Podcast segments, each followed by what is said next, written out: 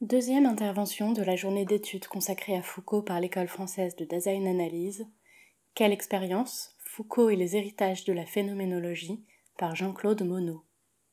Alors, ce renouvellement n'est pas le, premier, puisque la publication des cours de Foucault au Collège de France avait déjà euh, beaucoup transformé la vision de l'auteur euh, de surveiller et punir, en documentant euh, en particulier de véritables chantiers qu'il avait ouverts mais laissés de côté par exemple l'analyse du libéralisme et du néolibéralisme dans Naissance de la biopolitique, euh, l'étude des transformations de la gouvernementalité dans euh, sécurité, territoire, population, euh, l'étude des techniques de soi, le rapport entre subjectivité et vérité dans le gouvernement de soi et des autres ou dans le, cours, le courage de la vérité.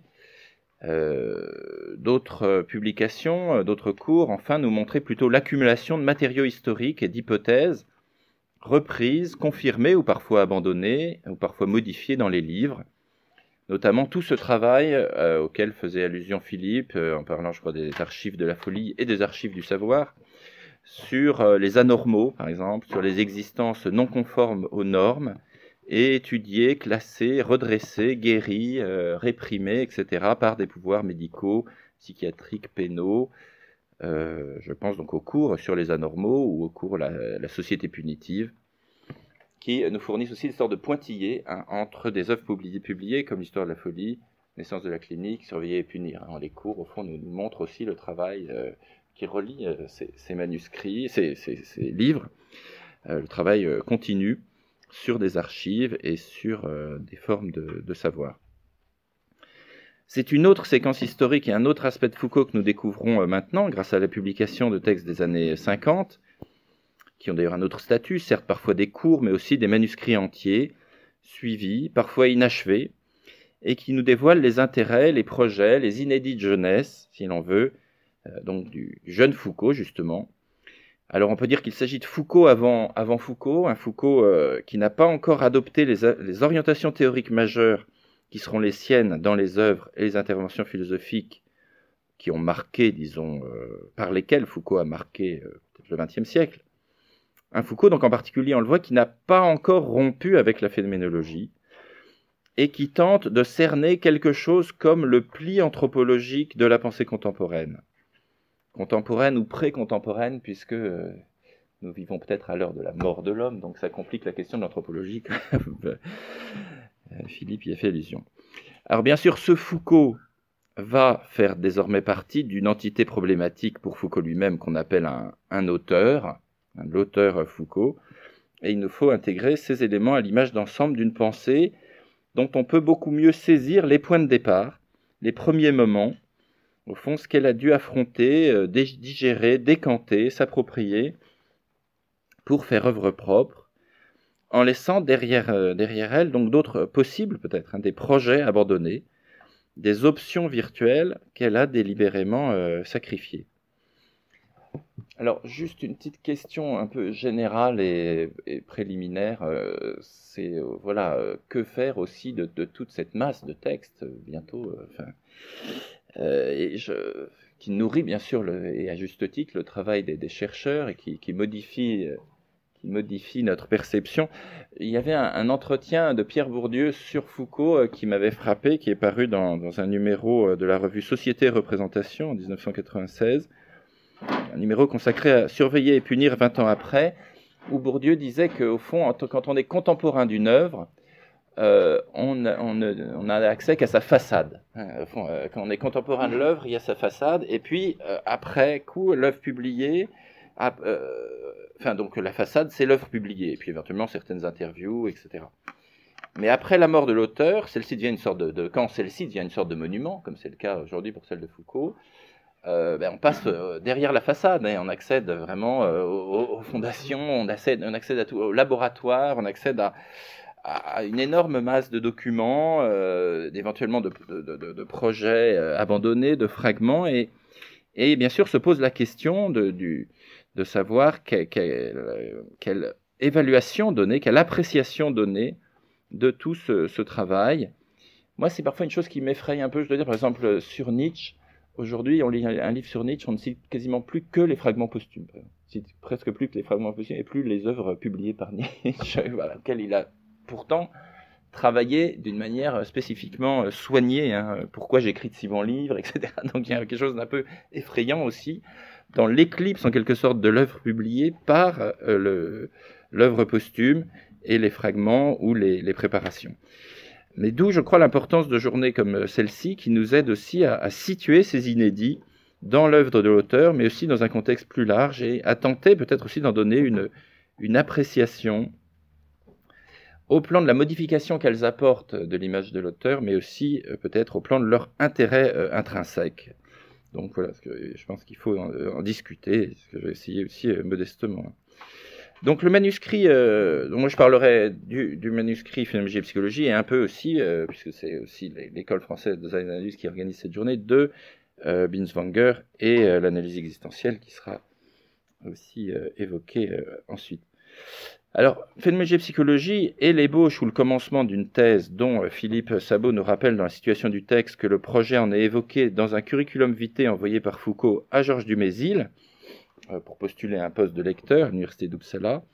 Ce projet était intitulé Études sur la notion de monde dans la phénoménologie et son importance pour les sciences humaines. Alors c'est bien sûr un document du plus haut intérêt, une présentation et discussion de la phénoménologie qui témoigne d'une lecture très fouillée de, Husserl et, euh, on l'a rappelé, d'une large part de la littérature secondaire disponible à l'époque, Eugen Fink, Marvin Farber, Sartre, Ricoeur, Alphonse de Valence, mais aussi des aperçus vers le contexte originel, Stumpf, Brentano, Nathorp, etc. Alors cette étude est-elle foncièrement originale en elle-même? Euh, Je ne pense pas. C'est-à-dire que dans cette approche de la phénoménologie, certes une question apparaît centrale, celle du monde, mais euh, bon, il me semble que au dans, la littérature sur la phénoménologie, c'est quelque chose qui a été très vite mise en avant euh, sous l'effet sans doute de, Heidegger euh, et sous l'effet des notions de, Dasein et d'Inderweltsein, euh, qui avaient néanmoins paru menacer les fondements méthodologiques de la phénoménologie aux yeux du, fondateur, Husserl, et notamment la voie royale de la phénoménologie, la réduction. Donc, et ça, c'est un problème qui était patent, je veux dire, pour les, gens qui, s'intéressaient à la phénoménologie dans les années 50. Il y avait cette espèce de, tension ou de contradiction euh, chez Husserl lui-même. Enfin, on ne savait pas trop comment accorder la réduction et la place croissante de la question du monde, de, la Lebenswelt, etc., la phénoménologie génétique et la phénoménologie transcendantale, etc. Alors, on peut dire aussi, euh, et c'est sans doute plus original, que dans le manuscrit de Foucault, une confrontation joue un rôle clé c'est celle qu'organise Foucault entre la phénoménologie de Husserl et celle de Merleau-Ponty. Celle de Merleau-Ponty qui en apparaît à la fois comme le prolongement et comme le renversement, peut-être. Euh, donc c'est cette, euh, cette, difficulté dont on a déjà dit quelques mots. Alors je pense que cette confrontation et la façon dont Foucault la mène était originale au moment où Foucault l'a menée. Elle l'est évidemment beaucoup moins maintenant où la littérature secondaire sur ces deux auteurs et sur leur rapport même s'est considérablement développé, mais en même temps, je pense que c'est une question qui reste très discutée. j'avais dirigé en 2013 un numéro de la Revue germanique internationale sur le thème phénoménologie allemande, phénoménologie française, et il y avait deux articles euh, sur ce thème qui étaient en fait euh, un peu en tension. Un article de Françoise Destur qui s'intitulait Réception et non-réception de Heidegger en France, où euh, Françoise Destur trouvait chez Merleau-Ponty une, voire la véritable réception de Heidegger, marqué cependant par le souci de ne pas opposer les phénoménologies de Husserl et de Heidegger. C'est ce que Merleau-Ponty euh, déclare euh, dans l'avant-propos de la phénoménologie de la perception. Il dit qu'il ne faut pas sans doute opposer l'un et l'autre.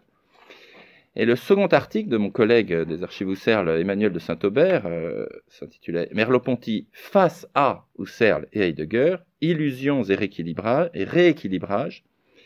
Et Emmanuel de Saint-Aubert soulignait l'irréductibilité délibérée de la pensée de Merleau-Ponty à la phénoménologie de ses deux prédécesseurs, hein, de Husserl et de Heidegger, sur la base évidemment d'un énorme travail d'archives effectué par Emmanuel de Saint-Aubert dans euh, les archives Les Inédits de Merleau-Ponty, qui ont documenté en particulier l'importance de sources philosophiques, psychologiques et littéraires françaises que Merleau-Ponty avait tendance à ne pas mettre spécialement en avant, Mène de Biran, Gabriel Marcel, Paul Valéry, euh, Paul Claudel même, mais qui sont euh, fondamentales et qui interdisent, selon Saint-Aubert, de ne lire Merleau-Ponty que dans le prolongement ou comme le prolongement, même critique, de Husserl et de Heidegger. Je ne donnerai qu'un exemple qui m'a frappé et que j'ai un peu travaillé moi-même, c'est la notion de chair du monde. L'on aurait tendance à avoir un emprunt, une déformation de Husserl, alors qu'il s'agit d'un emprunt littéral et explicite à Claude Simon. Donc, rééquilibrage, hein, dit, euh, Saint-Aubert. Alors bien sûr, Foucault ne pouvait pas s'appuyer à l'époque sur la recherche érudite sur Merleau-Ponty, mais il avait suivi certains cours de, Merleau-Ponty, euh, ici même d'ailleurs, comme élève, où euh, Merleau-Ponty a, fait des cours, notamment un cours sur Mène de Biran très important, je pense, et très intéressant. Et Foucault était conscient de cette filiation, il l'évoque d'ailleurs dans un texte important pour son rapport à la phénoménologie, un texte rétrospectif, parce que Foucault est beaucoup revenu tout de même euh, dans, la rétrospection sur son, sur son travail, sur le fait qu'il a été formé dans un, dans un moment philosophique dominé par la phénoménologie et le marxisme. C'est, je dirais un mot du marxisme peut-être en passant, mais donc en tout cas c'était les grandes aussi euh, forces euh, du moment. Et donc, c'est dans ce texte très tardif, c'est d'ailleurs, je crois, dans sa reprise en 84, il paraît en 78, mais il est repris ensuite, c'est l'introduction à la, traduction anglaise euh, au livre de Canguilhem, Le normal et le pathologique. Texte très intéressant parce que Foucault y trace des filiations, justement, et notamment, vous savez, cette fameuse un peu dualisation entre deux versions de la philosophie française, euh, une philosophie de l'expérience du sens du sujet, d'un côté, une philosophie de l'expérience du sens du sujet, et de l'autre, euh, une philosophie, euh, une philosophie de la, de la rationalité, du savoir, etc. sans doute d'ailleurs reprise d'un fameux texte de Canguilhem contre Sartre en défense, de, Foucault, mais on ne va pas entrer dans les... Mais donc ce qui est, intéressant, c'est que dans ce texte, Foucault inscrit Merleau-Ponty dans une filiation qui remonte à Mène de Biran, poursuivie par Bergson, par Sartre et donc par Merleau-Ponty lui-même. Donc dans cette philosophie de l'expérience du sens du sujet, hein, on a Mène de Biran, Bergson, Sartre, Merleau-Ponty. Et, euh, et, on va voir plus loin qu'il oppose tout de même euh, à cette filiation une autre filiation qui est passée par Husserl également, euh, mais qui, a pris une autre direction. Alors, pour en revenir au statut de Merleau-Ponty, à la confrontation entre Merleau-Ponty et Husserl dans phénoménologie et psychologie, elle est tout à fait intéressante. Alors, je cite un passage synthétique qui est dans, une annexe de phénoménologie et psychologie, page 273 et suivante. Donc, je cite ici la, page 274. Pour Husserl, découvrir le monde pardon, pour Husserl, découvrir que le monde, c'est mon monde, c'est le sens de la réduction. Pour Husserl, découvrir que le monde, c'est mon monde, c'est alpha, me découvrir comme sujet transcendantal et constituant du monde, bêta, une garantie que l'investigation rationnelle dans la forme de l'apodicticité de ce sujet transcendantal me permettra l'investigation valable des ontologies régionales. Donc là, on a une sorte de résumé de ce que signifie euh, la réduction et la phénoménologie husserlienne, en un sens où l'idée du monde chez Husserl, ça me permet de me découvrir comme sujet transcendantal et constituant, et ça permet euh, d'investiguer les ontologies régionales en leur donnant une sorte de garantie et de statut apodictique. Pour Merleau-Ponty maintenant, pour Merleau-Ponty, découvrir que le monde c'est mon monde, c'est alpha, me découvrir moi-même comme étant au monde, comme sujet empirique ouvert au monde, traversé par les lignes de force du monde, indissociable de l'horizon du monde. Bêta, m'empêcher de jamais tenter l'investigation rationnelle de cet univers préobjectif. Donc la phénoménologie ne sera pas science, etc. Donc on voit que Foucault euh, accentue en quelque sorte l'opposition ici entre Husserl et, Merleau-Ponty. D'une part, Merleau-Ponty aurait en quelque sorte projeté le sujet dans le monde, comme sujet empirique, euh, et d'autre part, il aurait d'une certaine façon renoncé à l'investigation rationnelle ou à la phénoménologie peut-être comme science rigoureuse. Plus loin, il oppose l'idée husserlienne de la tâche infinie de la ratio à la tâche que Merleau-Ponty assignerait à la phénoménologie, qui serait plutôt une tâche de lucidité sans cesse reprise, sans cesse conquise, mais pas donc cette forme de tâche infinie, rationnelle, plutôt quelque chose dans les limites d'un certain clair-obscur et d'une ambiguïté indépassable. Le terme de lucidité est appliqué par, euh, par Foucault à plusieurs reprises à Merleau-Ponty, y compris dans une annexe sur, et c'est intéressant, le point du passage d'une psychologie à une anthropologie, qui est sans cesse appelée par elle, mais qui sans cesse la conteste et lui refuse toujours toute forme définitive de garantie et de validation. Page 286. Mais donc on voit là, il y a vraiment cette, incertitude, hein, cette, oscillation. Euh, puisqu'il me semble que Foucault, comme ce sera d'ailleurs le cas, je le dis par parenthèse, de Hans Blumenberg, dans un livre posthume, et là aussi inachevé, Beschreibung des Menschen, Description de l'homme, ne veut pas se contenter de ce que Blumenberg appelle de ce côté la phobie de l'anthropologie de Husserl et de Heidegger. Euh, Blumenberg parle à propos de Husserl et de Heidegger d'une sorte de phobie de l'anthropologie. Même si Foucault a un regard beaucoup plus critique sur l'anthropologie, euh, euh, qui, ne fera que s'accentuer, les choses ici ne sont pas arrêtées pour Foucault lui-même. Il y a aussi l'observation d'un mouvement en quelque sorte nécessaire, hein, d'un pli anthropologique dont le sort théorique, je crois, n'est pas encore scellé vraiment à ce moment-là. Quelque chose qui, en tout cas, Foucault comme Blumenberg observe cette espèce de retour inévitable de l'anthropologie dans la phénoménologie. Une sorte de retour inévitable.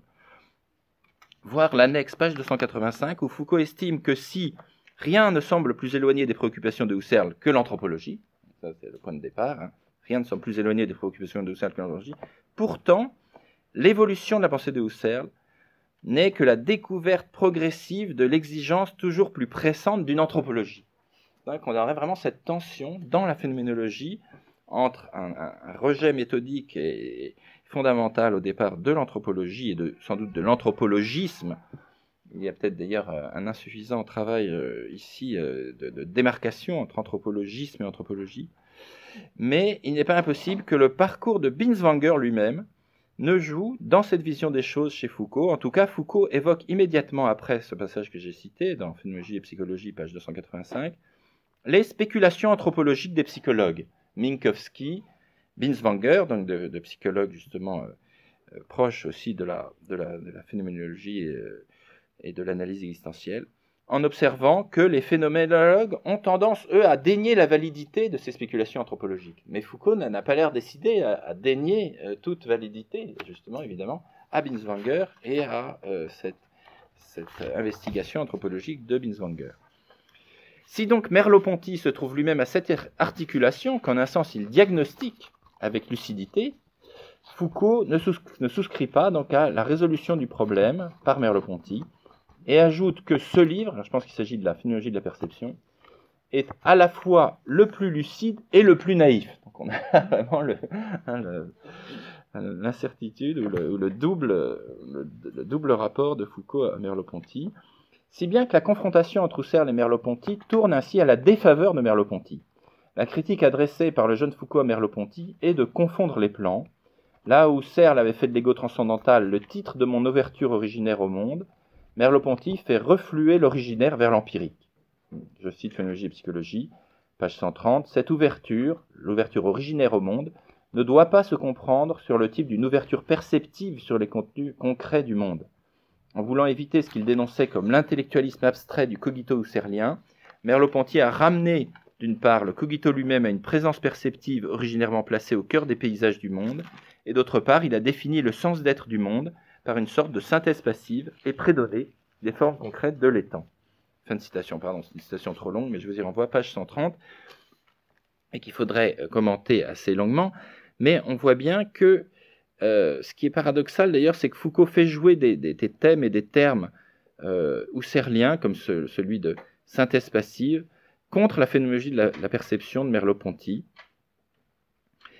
Euh, et donc que Foucault n'emboîte pas le pas à ce qui sera l'orientation de nombreux aussi disciples hérétiques de Husserl, à savoir la mise en cause du, tournant transcendantal de Husserl. Hein.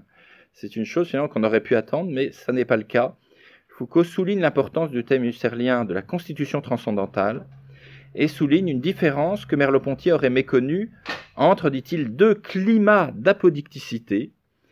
D'un côté, l'autodonation de l'étang, hein, dans l'Erscheinung, dans le phénomène, qui a son régime propre d'évidence et de certitude, et de l'autre, l'autoconstitution, au fil de la question du sens d'être, c'est-à-dire non plus l'évidence du monde tel qu'il se donne, mais son sens d'être tel que le cogito transcendantal se le donne. Hein, donc il y a ces deux régimes que, que Merleau-Ponty aurait confondus, l'autodonation euh, dans l'évidence du phénomène et le sens d'être qui est donné par la constitution transcendantale.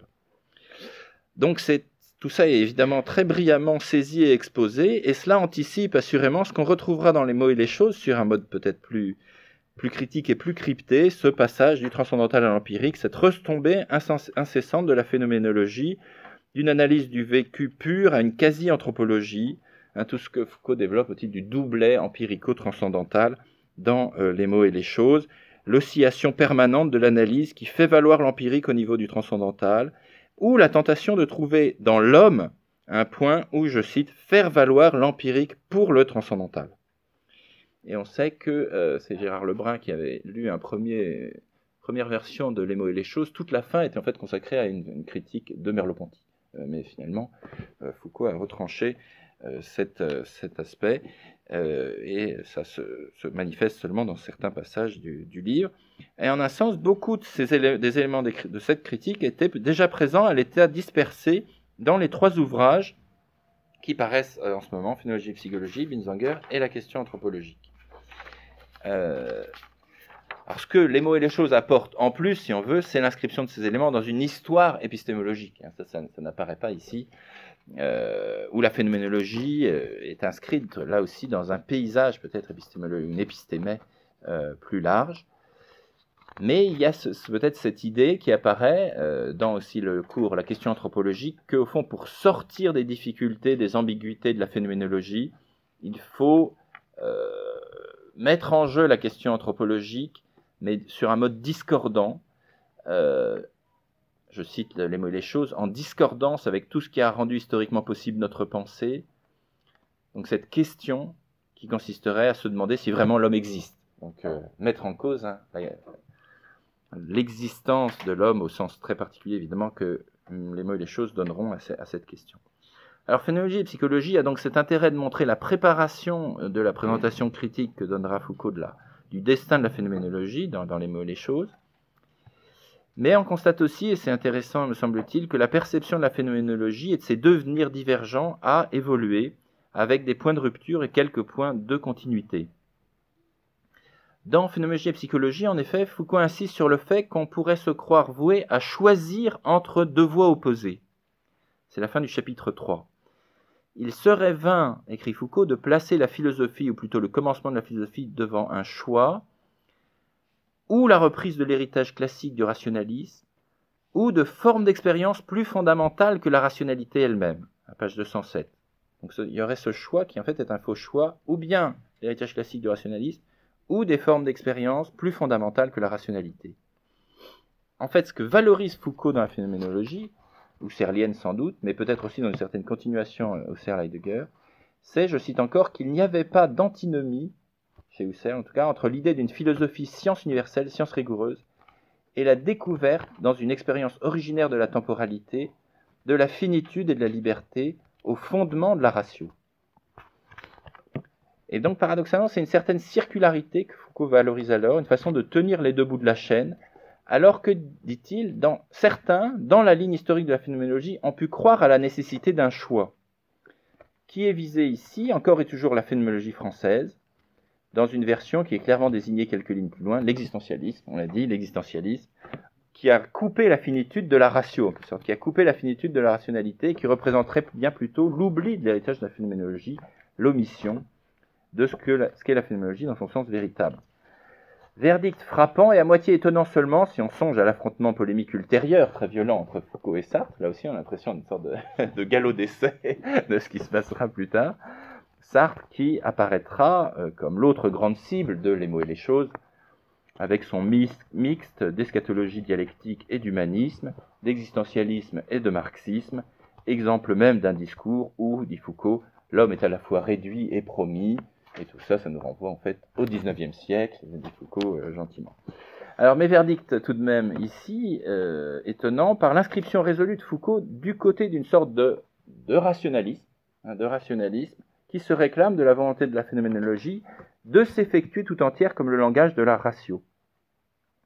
Là-dessus, un pivotement radical s'opère dans l'histoire de la folie, lorsque Foucault entreprendra de dessiner l'histoire du partage entre ratio et folie, et euh, de tracer l'histoire des limites, de faire apparaître ce que ce partage et ce que la ratio elle-même peut être exclue.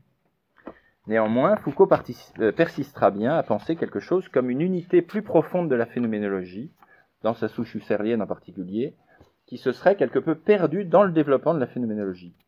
Ainsi, dans ce texte que je citais tout à l'heure, la, la préface à, le texte sur l'introduction euh, à, la, traduction du, normal et du pathologique de, de Canguilhem, d'un côté, on a une philosophie de l'expérience du sens du sujet, et de l'autre, une philosophie du savoir, de la rationalité du concept, et on pourrait penser que Foucault situe la phénoménologie tout entière du premier côté, côté sujet, expérience-sujet, euh, expérience-sens. Or, il se garde de le faire, justement, en évoquant plutôt un double héritage de la phénoménologie. Un double héritage qui, chez Husserl, tentait de tenir les deux, c'est-à-dire à la fois la rationalité et le sujet, l'expérience euh, et euh, la science.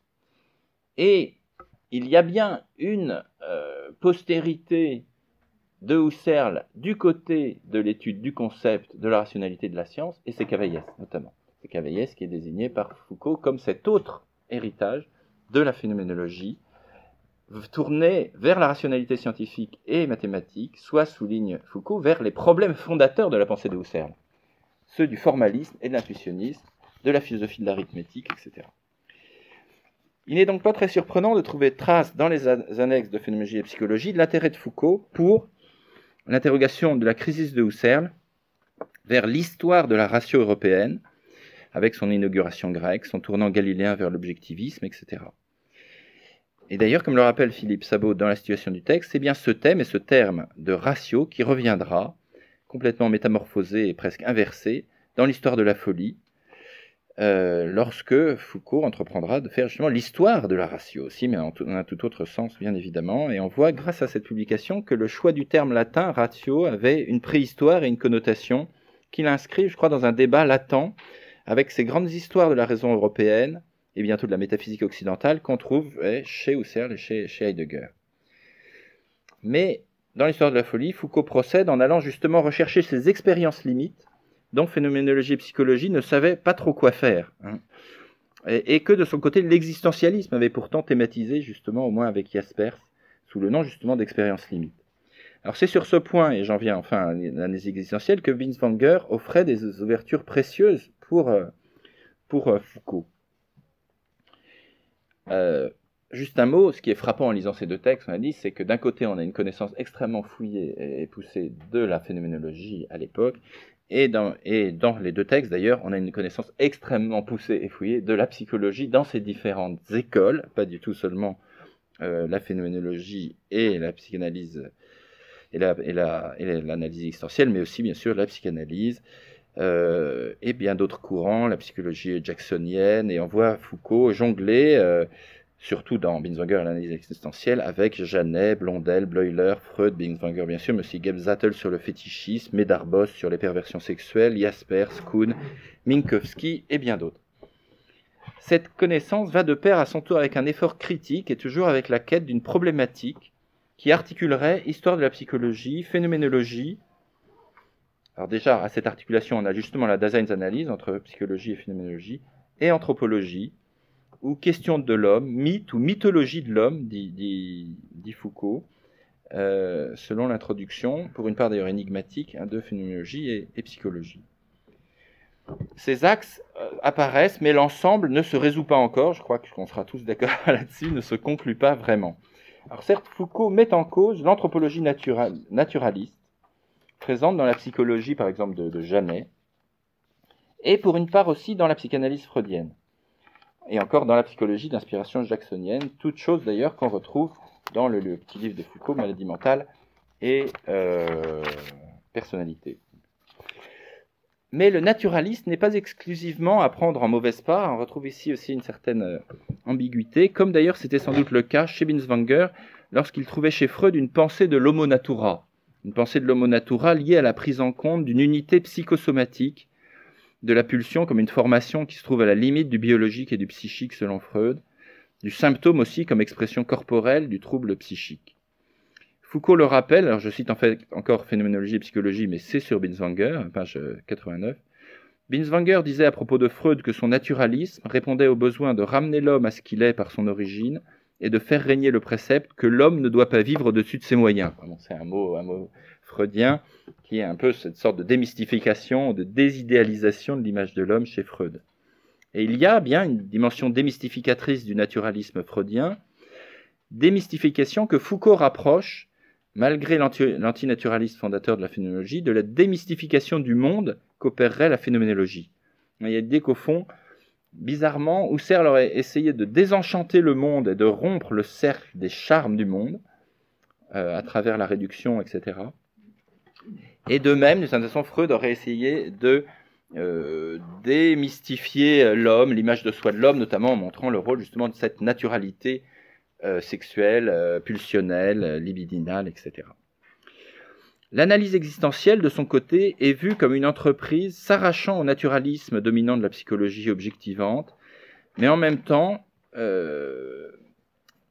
tentant de rouvrir le regard avec Freud et avec la phénoménologie, de cette façon, vers l'existence incarnée, en quelque sorte, pour approcher le sens d'être du monde pour des malades. Binswanger permet d'approcher la maladie et le rêve, euh, le rêve, euh, comme vous le savez, donc dans Traum und Existenz, euh, qui avait intéressé beaucoup Foucault, puisque le premier texte publié par Foucault est cette très longue préface, beaucoup plus longue que le texte de Binswanger, hein, à Le rêve et l'existence. Donc Binswanger permet d'approcher la maladie et le rêve comme des modalités pleines de l'être au monde, même si le rêve, suivant les catégories héraclitéennes utilisées dans le rêve et l'existence de Binswanger, retire le rêveur au koinos cosmos, hein, au monde commun, pour le tourner vers son idios cosmos, vers son monde propre. Et justement, en se tournant vers l'idios cosmos, le rêve euh, libère l'imagination. C'est tout le thème qui intéresse beaucoup Foucault dans le texte de Binswanger. Euh, c'est le fait que, que, le rêve est une forme pleine de l'imagination et euh, qu'il faut, euh, il permet de travailler euh, en profondeur les images, les images du rêve. C'est-à-dire il y a une pensée chez Binswanger et Freud, non, pardon, chez Binswanger et qu'on peut lire à travers la phénoménologie de la question de l'image et de l'imagination. Et le rêve est une voie d'accès privilégiée pour cette, question. On sait que, et Foucault insiste dans sa préface à, à Binswanger, au rêve et l'existence, les images du rêve et les cas de la Daseinsanalyse nous dévoilerait des dimensions du monde que l'état sain ne rend pas aussi euh, prégnantes, des possibilités d'existence en quelque sorte euh, décalées par rapport au monde commun, éventuellement libérées du monde commun d'ailleurs, dans le cas du rêve, où l'imagination se donne libre cours, certes à partir de fragments euh, mais aussi, souligne Binswanger, à partir de projections, d'anticipation de l'existence. C'est une chose que Freud aurait méconnue en interprétant toujours le rêve par référence à ce qui a été vécu le jour, voire euh, le jour précédent, la veille. Hein. c'est tout le thème de euh, chez Binswanger de l'idée que Freud aurait en quelque sorte trop cherché toujours à référer les images du rêve et les contenus du rêve à des référents objectifs de la veille, alors qu'on peut aussi y lire des anticipations, euh, des sortes, sorte un mouvement de l'existence. C'est un point sur lequel Foucault insistait dans sa préface à Le rêve et l'existence, avec ce, il y avait ce, bel exemple emprunté à Binswanger, bel exemple de rêve, une femme qui rêve qu'elle passe la douane et que le euh, douanier euh, lui fait quelques difficultés avec un paquet, euh, un paquet que cette femme présente pourtant comme la pièce principale. et ce rêve s'éclaire, selon Binswanger, par l'anticipation, en fait, le futur vers lequel se dirige la patiente, celle-ci arrive à un moment de la cure où elle s'apprête à livrer une information capitale à son psychanalyste, à son douanier de psychanalyste, hein, à son médiateur, celle qui va la faire passer ailleurs. Et donc, euh, elle s'apprête à livrer la pièce principale. Mais donc, c'est une anticipation de quelque chose qu'elle va faire et non pas quelque chose qui renverrait, comme c'est la tendance de Freud dans ses lectures de, rêve, à euh, quelque chose qui s'est produit peu avant, etc. Les dimensions de l'espace vécu, de l'inscription du corps dans un espace physique et cosmique sont aussi explorées par le rêve et, euh, font l'objet, et Foucault ne cessera de le dire, y compris quand il revient sur la Daseinsanalyse à la fin de sa vie en 84 dans une, interview, parle des, superbes descriptions par Binswanger des dimensions justement de l'être, la verticalité, la poussée vers le haut, la, matérialité, l'empêtrement, l'enfoncement vers le bas, sorte d'image de l'existence et de ses mouvements fondamentaux, convoquant souvent d'ailleurs les éléments, c'est que Binswanger d'ailleurs cite aussi Bachelard hein, et la psychanalyse des éléments, l'air, l'eau, l'eau de mer, où s'accrochent les phobies, les angoisses, angoisses de chute, de noyade, etc. Dimension qu'investit euh, l'imaginaire onirique et phobique, euh, à travers aussi ce que Binswanger désigne comme des métaphores fondamentales de l'existence, métaphores fondamentales euh, qui empruntent justement ces dimensions hein, de la chute, de la verticalité, de la noyade, etc., où s'exprime évidemment aussi la crainte d'un échec de vie, euh, de la mort, euh, le traumatisme, etc. Concernant le nouage entre phénoménologie et analyse existentielle, il se complique bien sûr par euh, l'interpolation, si on peut dire, de, Heidegger, source essentielle de l'entreprise de Binswanger, et déjà écart profond par rapport au projet husserlien. Alors la question de la fidélité de Binswanger à Heidegger n'est sûrement pas pour Foucault le problème, disons, d'une conformité orthodoxe, euh, même si il est un peu quand même tenté de jouer sur cette corde, puisqu'il estime qu'il y a une certaine secondarisation de la question de la temporalité chez Binswanger, qui lui semble euh, dommageable. je ne sais pas si c'est juste, vous connaissez Binswanger certainement beaucoup mieux que, moi, mais Foucault euh, ne s'oppose pas en garant d'une quelconque orthodoxie heideggerienne. Il s'intéresse plutôt, me semble-t-il, dans Binswanger analyse existentielle, à ce que l'analyse existentielle peut éclairer, à partir de l'expérience pathologique qui reste en revanche relativement dans l'ombre dans la phénoménologie classique ou serlienne, et inversement, est-ce que la phénoménologie, euh, dans ses différentes versions, peut éclairer, euh, par exemple, sur la question de l'image, de l'imagination, ou des, dimensions de l'être au monde, et que le tour naturaliste de la psychanalyse et d'une large part de la psychologie laisse dans l'ombre ou euh, écrase. Alors il y a par exemple des choses très intéressantes que je n'ai pas le temps de développer sur font ce que, deviennent des, ce que devient quelque chose comme l'oubli, euh, ce que permet euh, la phénoménologie au titre d'élaboration de la question de l'oubli, et ce que permet justement une approche euh, nourrie de psychopathologie et d'études de cas sur l'oubli, l'oubli hystérique par exemple, qui, qui est autre chose que que Husserl a pu aborder au titre de la conscience intime du temps. Néanmoins, un point de vue plus critique traverse l'essai Binswanger analyse existentielle, notamment quant à l'usage par Binswanger de, l'analytique existentielle, lorsque Foucault relève que pour Binswanger, le temps donc n'est pas constitutif de la relation à autrui, ou que le temps se trouve secondarisé par rapport à l'autre, à autrui. Sérieuse entorse, dit-il, à l'orthodoxie euh, heideggerienne. Et alors je cite un passage. Ah mince, j'ai oublié mon. Est-ce que tu peux me prêter ton exemplaire de. Parce que j'ai oublié de le prendre. Donc c'est page 112. Je n'ai plus trouvé ce matin. Voilà, je parlais de l'oubli, ben voilà, c'est illustré. Euh, le temps perd deux fois son privilège ontologique, etc. Euh, le temps n'est jamais que second par rapport à l'autre et à euh, l'amour. Et, et, Foucault se demande donc il s'agit de la première divergence explicite de l'analyse existentielle avec l'analytique existentielle dont Heidegger avait esquissé des thèmes programmatiques. Une pareille entorse, entre guillemets, suscite l'étonnement, écrit Foucault, et encore une, assez grande ambivalence. Faut-il admirer davantage le long souci d'orthodoxie, chez Minswanger, faut-il admirer le long souci d'orthodoxie ou la brusque rupture. Donc Foucault ne sait pas trop ce qu'il faut admirer, si c'est le côté heideggerien de Binswanger ou le moment où il ne l'est plus. La réflexion heideggerienne était-elle une méthode? Définissait-elle un style de recherche? Constituait-elle une langue à travers laquelle on s'efforçait de saisir les significations de l'existence concrète? Dans ce cas, il n'était pas permis de l'abandonner au moment décisif. Donc vous voyez, il y a une façon de, se demander dans quelle mesure euh, l'usage par Binswanger de l'analytique existentielle a été fécond si vraiment il avait le droit, en quelque sorte, de l'abandonner en chemin. Euh, bon, toute question que Binswanger lui-même s'est abondamment posée, hein, il faut bien dire, euh, par exemple dans Analytique existentielle et psychiatrie, un texte repris dans, euh, dans le, volume Analyse existentielle et psychanalyse freudienne, il y a tout un chapitre qui est intitulé sur la question de savoir s'il est légitime de ramener l'analyse existentielle en tant que méthode de recherche empirique, analytique, existentielle, philosophique. Donc c'est vraiment un objet chez Binswanger d'une thématisation tout à fait explicite. Et, euh, mais on sent bien une certaine hésitation, un certain embarras de Foucault pour caractériser cette rupture de Binswanger vis-à-vis de l'analytique existentielle. Et pour savoir si Binswanger a été chercher une méthode au sens fort, ou, et là c'est un son plutôt péjoratif, un simple coloris philosophique, dit, dit Foucault. Bon. Euh, et je sais que ce sont des questions qui n'ont cessé d'être débattues euh, ici même, hein, euh, par bien sûr l'école française de design d'analyse, ou dans les nombreux colloques et journées qui ont pu être consacrés au rapport Binswanger-Heidegger, ou aussi au séminaire de Solikon, etc. Une tonalité critique perce également dans le jugement porté par Foucault sur la place de l'amour chez Binswanger. Foucault y perçoit un écho théologique, une trace de christianisme, qui n'a pas grand-chose à faire pour lui dans cette recherche, et dont le Nietzschéen qu'il est déjà se méfie comme de la peste.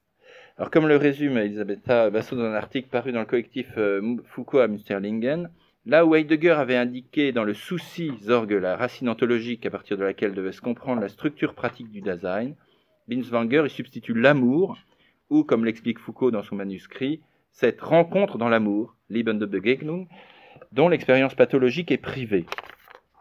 Dans quelle, euh, fin de citation, dans quelle mesure l'expérience pathologique peut-elle être vue comme une privation de la rencontre aimante? Hein, De la rencontre aimante, rencontre dans l'amour. Dans quelle mesure la relation thérapeutique doit-elle ou peut-elle être la restitution d'une telle rencontre? Ce type d'analyse, estime Foucault, engage la réflexion euh, sur l'homme dans une impasse métaphysique. Ce type de réflexion engage la réflexion sur l'homme dans une impasse métaphysique ou, dit-il encore plus violemment, dans une vieille métaphysique de l'amour réassortie d'un Platon converti, baptisé et sanctifié par les pères de l'Église. Bon là, on entend, hein, les coups de marteau euh, du jeune Nietzschéen. Et le ton vire au sarcasme pour le, jeune Foucault, qui certes vient de quitter le Parti communiste, mais qui n'a sûrement pas rompu avec toute perspective marxiste non plus, notamment pas avec une certaine critique d'inspiration marxiste de ce qui peut être vu comme un euh, bavardage humaniste, chrétien, bourgeois, y compris euh, dans ses traductions dans le champ psychiatrique et psychologique. Voir le livre influent de Politzer, critique des fondements de la psychologie, qu'il cite dans l'introduction, et qui jouait aussi du motif du concret. Il y a toujours cette idée, dans ces années 50, c'est l'autre coordonnée marxiste du, du champ, que l'amour, etc. C'est un discours très euh, sur autrui en général, etc. Nous masque en fait les hommes concrets. Hein. donc il y a cette, euh, cette, opposition qui s'entend euh, dans le manuscrit de Foucault entre ce qu'il appelle la communication concrète des hommes et d'autre part la communion métaphysique des existences. Donc il y a une opposition entre la communion concrète et la communion métaphysique, entre l'immanence et la transcendance. Et euh, on sait que, euh, effectivement, dans ces années, c'est quand même un des éléments que, Foucault continue de faire jouer, y compris dans le, petit livre Maladie mentale et personnalité, en se demandant si, au fond, la résolution de tous ces problèmes ne passe pas plutôt vers une sorte de... de il faudrait, comme disait Althusser, euh, changer de terrain et passer au terrain historico-sociologique, passer de la question de l'aliénation mentale à la question de la désaliénation sociale, penser l'origine sociale des pathologies, et au fond une sorte de grand mouvement de désaliénation auquel Foucault euh, cesse de croire euh, aussi euh, dans ces années. Hein. il y a un article fameux de Pierre Macheret sur cette évolution et sur l'abandon par Foucault d'espèce de schème de l'aliénation des aliénations dans ces années. Et d'autre part, effectivement, Foucault se veut déjà à sa façon Nietzschéen. Alors il disait d'ailleurs il n'était pas possible d'être Nietzschéen au Parti communiste, donc il est parti du, Parti communiste aussi pour cette raison. Euh, et euh, qui font que le discours des bonnes intentions, de l'amour, etc., euh, il y est euh, hostile. Mais donc on voit, et j'approche de la conclusion, hein, qu'il y a une espèce de ligne de crête pour Foucault. Il faut défendre l'analyse existentielle en tant qu'elle met en cause le naturalisme de la psychologie traditionnelle, de Janet, etc., et d'autres. Ce naturalisme réducteur qui cherche surtout, d'ailleurs aussi des, lésions physiques, des racines neurologiques aux troubles, aux dépens de, l'expérience euh, comme totalité, de l'expérience euh, traumatique, de l'expérience de l'existence et du projet empêché du patient.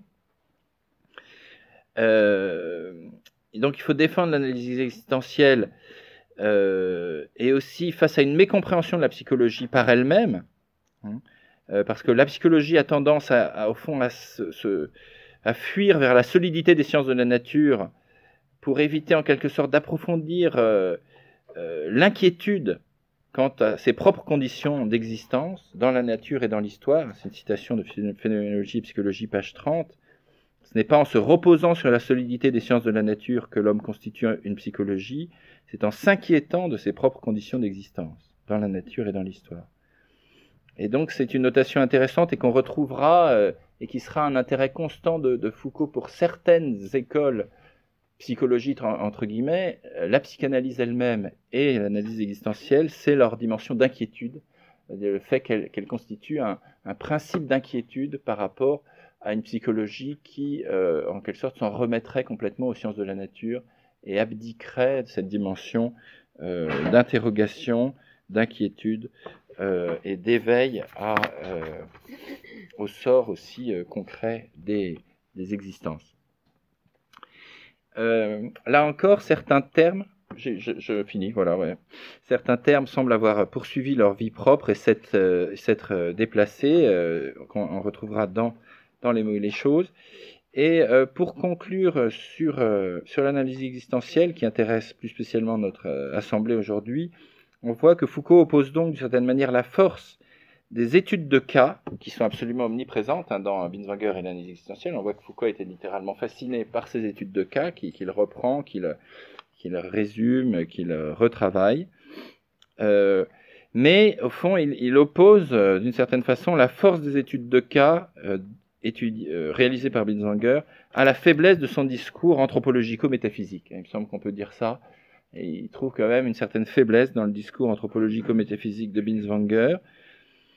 Et on peut se demander ce que deviendra par la suite cet intérêt euh, si affirmé pour les cas qui se manifestent dans Binswanger et l'analyse existentielle. Et je finis sur la même hypothèse que Philippe, je ne la développerai pas, c'est que cet intérêt se déplacera vers ce que Foucault appellera la vie des hommes infâmes, c'est-à-dire ces existences qui s'écartaient des normes, euh, les hystériques, les parricides, les hermaphrodites, etc., et qui ont été pour cette raison un temps euh, sous les feux de certains pouvoirs judiciaires, médicaux, psychiatriques, ecclésiastiques, asilaires, etc. Cette existence pouvait être encore racontée par des médecins, euh, analysée par des médecins, des psychiatres, mais aussi des avocats, des juges d'instruction, des rapports de police, des chansons populaires. Bref, il y a cet élargissement de l'archive, euh, un basculement plus complet vers l'histoire qui fera accéder Foucault peut-être à une autre forme de, concrétude hein, et à une autre à une autre histoire de cas que celle qui euh, occupe euh, le centre de Binswanger et l'analyse existentielle. Merci.